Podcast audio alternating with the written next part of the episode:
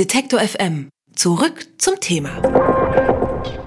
Vor genau 100 Jahren, am 6. Februar 1919, ist die frisch gewählte Nationalversammlung das erste Mal im Deutschen Nationaltheater in Weimar zusammengekommen, um an einer Verfassung zu arbeiten das erste Fundament für einen demokratischen und sozialen Rechtsstaat. Mit dabei zum Beispiel auch erstmalig Religionsfreiheit und das Frauenwahlrecht. Trotzdem wird die Weimarer Republik besonders wegen ihres Scheiterns besprochen, denn ihre Schwächen, die ermöglichten am Ende die Nazidiktatur. Ich spreche mit Professor Dr. Christian Waldhoff. Er ist Rechtswissenschaftler und lehrt an der Humboldt-Universität in Berlin. Und zwar über die historische Verfassung und damit die Grundlage der Demokratie. Hallo, Herr Waldhoff. Hallo, hallo. Die Weimarer Republik wird durch ihre Krisen häufig als Wegbereiter für das Dritte Reich verstanden. Ist die Weimarer Republik denn wirklich an ihrer Verfassung gescheitert oder wie viel macht auch der demokratische Geist der Bürger, der Politiker, also eigentlich der Menschen, die mit dieser Verfassung leben, aus? Also sowohl die Historiker als auch die Juristen, die sich mit Geschichte beschäftigen, gehen davon aus, dass die Weimarer Republik nicht an ihrer Verfassung gescheitert ist, sondern an den katastrophal schlechten Gesamtumständen außenpolitischer Art, wirtschaftspolitischer Art und am fehlenden demokratischen Bewusstsein großer Bevölkerungsteile. Wir machen uns das immer klar, wenn die Weimarer Verfassung in den günstigeren Ausgangsbedingungen 1948, 49, unter denen das Grundgesetz startete, existiert hätte, wäre sie wahrscheinlich nicht gescheitert. Und andersrum, ob unser so viel gelobtes Grundgesetz die Krisen der Weimarer Republik wirklich hätte bewältigen können, ist doch sehr fraglich. Die Parallelen sind interessant, denn zur neuen Verfassung 1949, da wurde gesagt, Bonn ist nicht Weimar. Heute haben wir das Grundgesetz, zu dem wir übrigens gerade 100 Podcast-Folgen produzieren. Wie viel Weimar steckt denn im Grundgesetz unserer Bundesrepublik? Also es steckt eine ganze Menge Weimar im Grundgesetz, nämlich vor allen Dingen die ganz zentrale Frage, die in Weimar ja neu war, revolutionär im wahrsten Wortsinne neu, dass nämlich die Legitimation des Staates auf das Demokratieprinzip gegründet wurde. Das ist ja die ganz große Neuerung der Weimarer Verfassung nach der Revolution im November 1918 gewesen. Und da knüpft das Grundgesetz nahtlos an. Auch bei den Grundrechten, das ist zwar nicht alles identisch, aber im Grunde knüpft das Grundgesetz auch da an.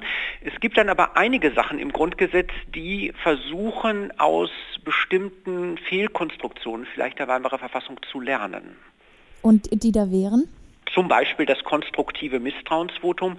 In der Weimarer Verfassung gab es ein destruktives Misstrauensvotum. Das heißt, die Regierung konnte gestürzt werden, ohne dass ein neuer Kanzler gewählt wurde. Das ist so eine Verbesserung. Ähm, und da könnte man noch anderes anfügen, zum Beispiel die veränderte Stellung des Staatsoberhauptes. Der Bundespräsident hat heutzutage überwiegend eher protokollarische und zeremonielle Funktionen, während der Reichspräsident nach der Weimarer Verfassung ja direkt vom Volk gewählt war und ganz, ganz andere Kompetenzen hatte, die dann in der Spätphase der Weimarer Republik problematisch wurden am Beginn und am Ende der Weimarer Republik waren ja politisch katastrophale Zustände, also sowohl ökonomisch als auch jetzt meinetwegen am Beginn äh, drohte ja das Reich auseinanderzufallen. Es gab separatistische Bewegungen, etwa im Rheinland, es gab kommunistische Aufstände in Sachsen und im Ruhrgebiet, es gab rechte Putschversuche, Kapp-Putsch in Berlin und Hitlerputsch in München. Also das war ja schon eine politische Zuspitzung, wie wir sie in 70 Jahren Bundesrepublik so noch nicht gesehen haben. Und wenn man von der politischen Zuspitzung spricht, dann ähm, liegt ja immer der Vergleich nahe. Den wollen wir natürlich auch ansprechen mit der heutigen Situation. Finden Sie diesen Vergleich gerechtfertigt? Nein, also ich halte es für ziemlich leichtfertig zu sagen, wir haben jetzt schon wieder Weimarer Verhältnisse. Äh, nehmen Sie mal die Parteienlandschaft. Natürlich verändert die sich gerade. Große Volksparteien werden teilweise kleiner. Mit der AfD ist jetzt eine rechtspopulistische Partei zum ersten Mal im Deutschen Bundestag vertreten. Aber das ist überhaupt nicht zu vergleichen mit dem Weimarer Parteienspektrum. Nach 1930 gab es keine Mehrheit, keine einfache Mehrheit mehr der republik- und verfassungsbejahenden Parteien, sondern die Parteien, die extremistischen Parteien auf der rechten NSDAP, auf der linken äh, die KPD, die kommunistische Partei, bekämpften aktiv die Verfassung. Das kann man heute so nicht sagen. Würden Sie sagen, abgesehen von den bürgerlichen und politischen Verhältnissen ist unsere Demokratie durch das Grundgesetz ausreichend geschützt? Also das Grundgesetz verfolgt ja in Abgrenzung, das wäre ein weiterer Abgrenzungsfaktor zur Weimarer Verfassung, das Konzept der sogenannten wehrhaften Demokratie.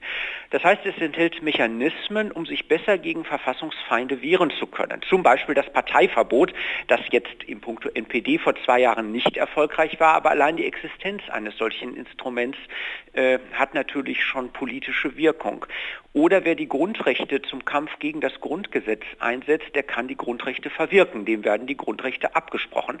Davon ist so gut wie bisher noch kein Gebrauch gemacht worden. Das sind aber alles Instrumente, die ich nicht gering schätzen würde. Also das Konzept wehrhafter Demokratie ist eine bewusste Abkehr von manchen Sachen unter der Weimarer Verfassung. Und heute wird genau diese, die Weimarer Verfassung, 100 Jahre alt. Über ihre Stärken, ihre Schwächen und auch, was wir aus ihr lernen konnten, darüber habe ich mit Professor Dr. Christian Waldhof gesprochen. Er ist Rechtswissenschaftler und lehrt an der Humboldt-Universität in Berlin. Vielen Dank für das Gespräch. Gerne. Alle Beiträge, Reportagen und Interviews können Sie jederzeit nachhören im Netz auf detektor.fm.